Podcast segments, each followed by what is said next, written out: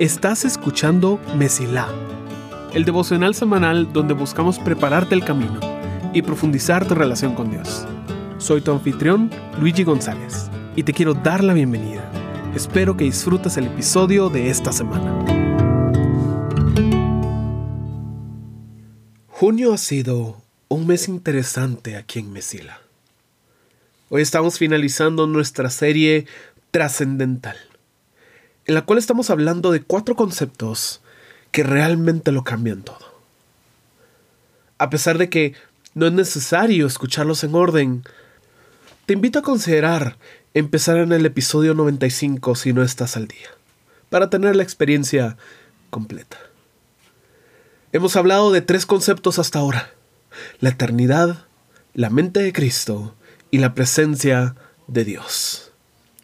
Hoy tenemos nuestra conclusión, con un concepto que tal vez no esperabas, llamado santidad. Alto, alto, por favor, no te vayas. Yo sé que se ha hablado tanto sobre esto y posiblemente ya te encuentras cansado de él. La forma en la que me lo explicaron a mí no fue la más agradable. Y Dios tuvo que hacer todo un proceso en mi vida para entender la belleza de la santidad. Y quiero compartirte esa perspectiva hoy. A menudo definimos la santidad por lo que no es. Decimos que es la ausencia del pecado. Pero eso es como decir que el color rojo es simplemente no verde. Es técnicamente correcto, pero no es muy útil. La santidad es algo. Y es algo muy importante para nosotros. El Apocalipsis, el último libro de la Biblia, Juan tiene una visión de Dios y en ella habían unos ángeles. Dicen esto. Cada uno de los seres vivientes tenía seis alas, y las alas estaban totalmente cubiertas de ojos por dentro y por fuera. Día tras día y noche tras noche repiten continuamente, Santo, Santo, Santo es el Señor Dios, el Todopoderoso, el que siempre fue, que es y que aún será por venir. Apocalipsis 4, 8. Escucha lo que dice. Día y noche repiten lo mismo. Santo, Santo, Santo. En el libro de Isaías, él tiene una visión similar en la cual los ángeles dicen, Santo, Santo, Santo. Nosotros tenemos libertad para adorar a Dios en la forma en la que nazca en nosotros. Pero creo que es importante ponerle atención a lo que Dios escucha de los ángeles. No resaltan lo poderoso que es Él, lo amoroso que es Dios, misericordioso, sabio, creativo, no, no, no santo. Santidad tiene que significar algo. Si es lo que Dios dice a los ángeles que resalten. Si la santidad es solo la ausencia del pecado, no puede existir si el concepto de pecado no existe. Es decir, antes de la creación, ¿Dios entonces no era santo? No. Santidad es la cualidad de todo aquello que se parece a Dios. Es el valor que Él tiene, el peso de su gloria. Cuando nosotros pecamos, perdimos gran parte de lo que nos parecíamos. No completamente, pero sí en gran parte. Perdimos algo crucial para actuar como Él y comportarnos según su voluntad. Cuando Dios nos dio la ley, entendimos lo mal que estábamos. Como Pablo menciona en Romanos. Por lo tanto, el problema no es la ley, porque la ley es buena y espiritual. El problema está en mí, porque soy demasiado humano, un esclavo del pecado. Realmente no me entiendo a mí mismo porque quiero hacer lo que es correcto, pero no lo hago. En cambio hago lo que odio. Romanos 7, 14 y 15. Yo creo que muchos nos podemos identificar con Pablo acá. Y generalmente aquí es donde termina la discusión de la santidad. Pecado malo, no lo hagas. Igual vas a hacerlo. Pero haz el intento de no hacerlo. Y lo triste es que Pablo no está escribiendo nuestra situación, por más que sintamos que sí. Él está escribiendo cómo era él antes de conocer la gracia de Jesús, cuando vivía bajo la ley que se le había dado a Moisés. Así es. Eso con lo que nos identificamos es simplemente nuestro pasado. ¿Cuál es la perspectiva que deberíamos tener ahora? Pablo la dice en el capítulo anterior. Así también ustedes deberían considerarse muertos al poder del pecado y vivos para Dios por medio de Cristo Jesús. Romanos 6:11. ¿Confundido? Te lo pongo de esta forma. Hay dos sistemas bajo los cuales podemos vivir. Primero, la ley. Aquí se te da una lista de todo lo que no puedes hacer y el castigo que vas a recibir si lo haces. Ya se sabe que por más que intentes, por más que querrás, vas a fallar. Ya se sabe que no eres capaz de no hacer esas cosas. No hay esperanza. Tú no tienes que hacer eso, pero igual lo vas a hacer. Y lástima. La segunda es la gracia. Aquí se te da el Espíritu Santo. Y Él no solo te va a decir qué es lo bueno y qué es lo malo, sino que te va a dar la habilidad para escoger lo bueno. Si te equivocas, sabes que tienes un abogado en Jesús.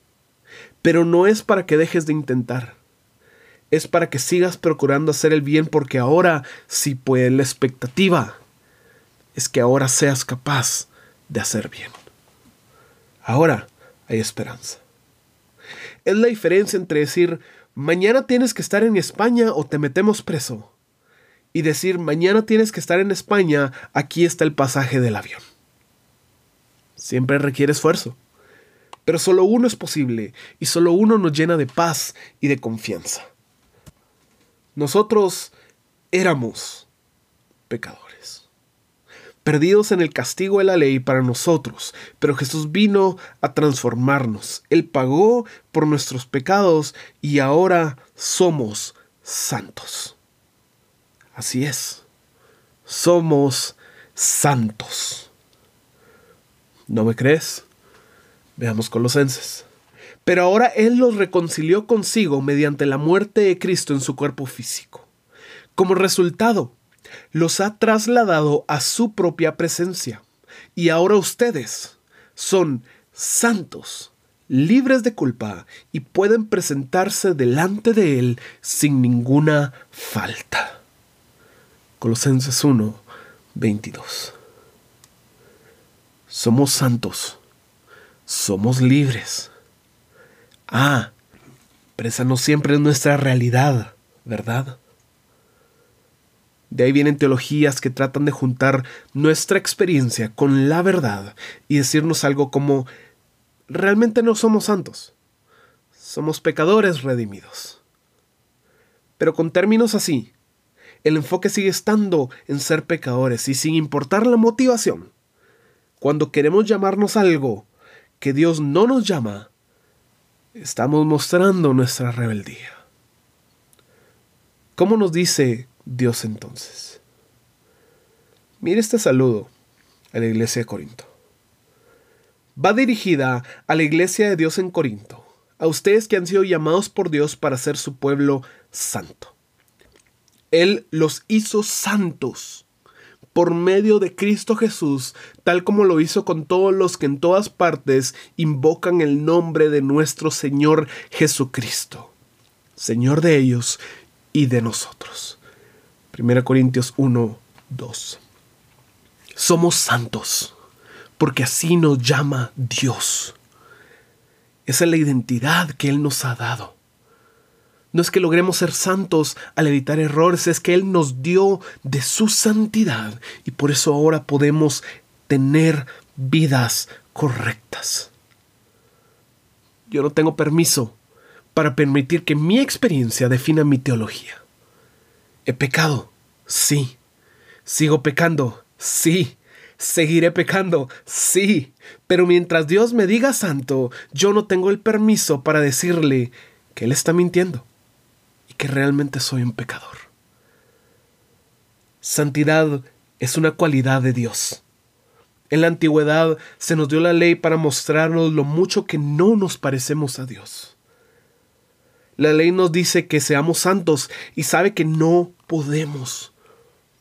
Pero hoy en día, viviendo en gracia, se nos ha dado la santidad. Y es a partir de esa santidad que hemos recibido que podemos vivir vidas correctas. Somos santos porque así nos dice Dios y podemos actuar como santos porque Él nos dio su santidad. ¿No crees que esa es una buena noticia? Somos santos por y a través de gracia. Es por eso que no estamos condenados a repetir los mismos pecados. Es por eso que tenemos esperanza para que se rompan esos hábitos pecaminosos en nuestras vidas. Tenemos esperanza para romper cualquier adicción, cualquier problema, cualquier repetición de acciones. Cualquier cosa puede ser rota. Pero eso solo se puede bajo gracia, en la cual hemos recibido de su santidad, no bajo la ley, en la cual decimos, haz el intento, pero igual no vas a poder. Es una cuestión de esperanza. Y es una cuestión de estar de acuerdo con Dios. Esa es la santidad. Qué hermoso tesoro el que tenemos en nuestras manos. Esta relación con Dios a la cual hemos sido restaurados va mucho más allá de lo que podríamos imaginar. Tenemos tanta esperanza al ver el futuro porque nos espera una eternidad con Dios. Nos da la perspectiva para ser pacientes, porque Dios se va a tomar el tiempo necesario para restaurar y redimir, para recuperar lo que se ha perdido y cumplir cada una de sus promesas. Tenemos tanta confianza al saber que tenemos la mente de Cristo, porque no solo podemos entender la voluntad de Dios, sino que hemos recibido la capacidad para pensar como Él, que ningún problema es demasiado complicado y ninguna situación es demasiado difícil, porque hemos heredado una capacidad para pensar como Él. Tenemos tanta fe al reconocer que su presencia es el factor que nos distingue del mundo, que Él en nosotros, con nosotros, realmente tiene un efecto tangible en el mundo y que podemos tener un impacto profundo al simplemente depender de Él. Y tenemos tanta alegría al saber que su santidad es la que nos permite vivir vidas correctas. Que Dios no solo quiere de nosotros que seamos santos, sino que nos da la capacidad para serlo. Que su gracia habilita y que nuestras vidas han sido cambiadas para siempre. Cada uno de estos cuatro conceptos lo cambia todo desde la forma en la que vivimos el día de hoy hasta el futuro que nos espera. Realmente tenemos un gran tesoro y espero que a través de esta serie hayamos podido apreciar un poco más de lo que hay hoy a nuestro alcance. Esta relación y el efecto que tiene sobre nosotros realmente trasciende cualquier cosa que vivamos. Deseo que cada vez te hundas más en las profundidades de Dios y que tu camino se mantenga siempre despejado. Gracias por escuchar. Si este episodio fue de bendición para ti, puedes ayudarnos a crecer al compartir el devocional en redes y enviándolo a las personas que sientes que necesitan escucharlo. Gracias por ser parte de Messi Lab.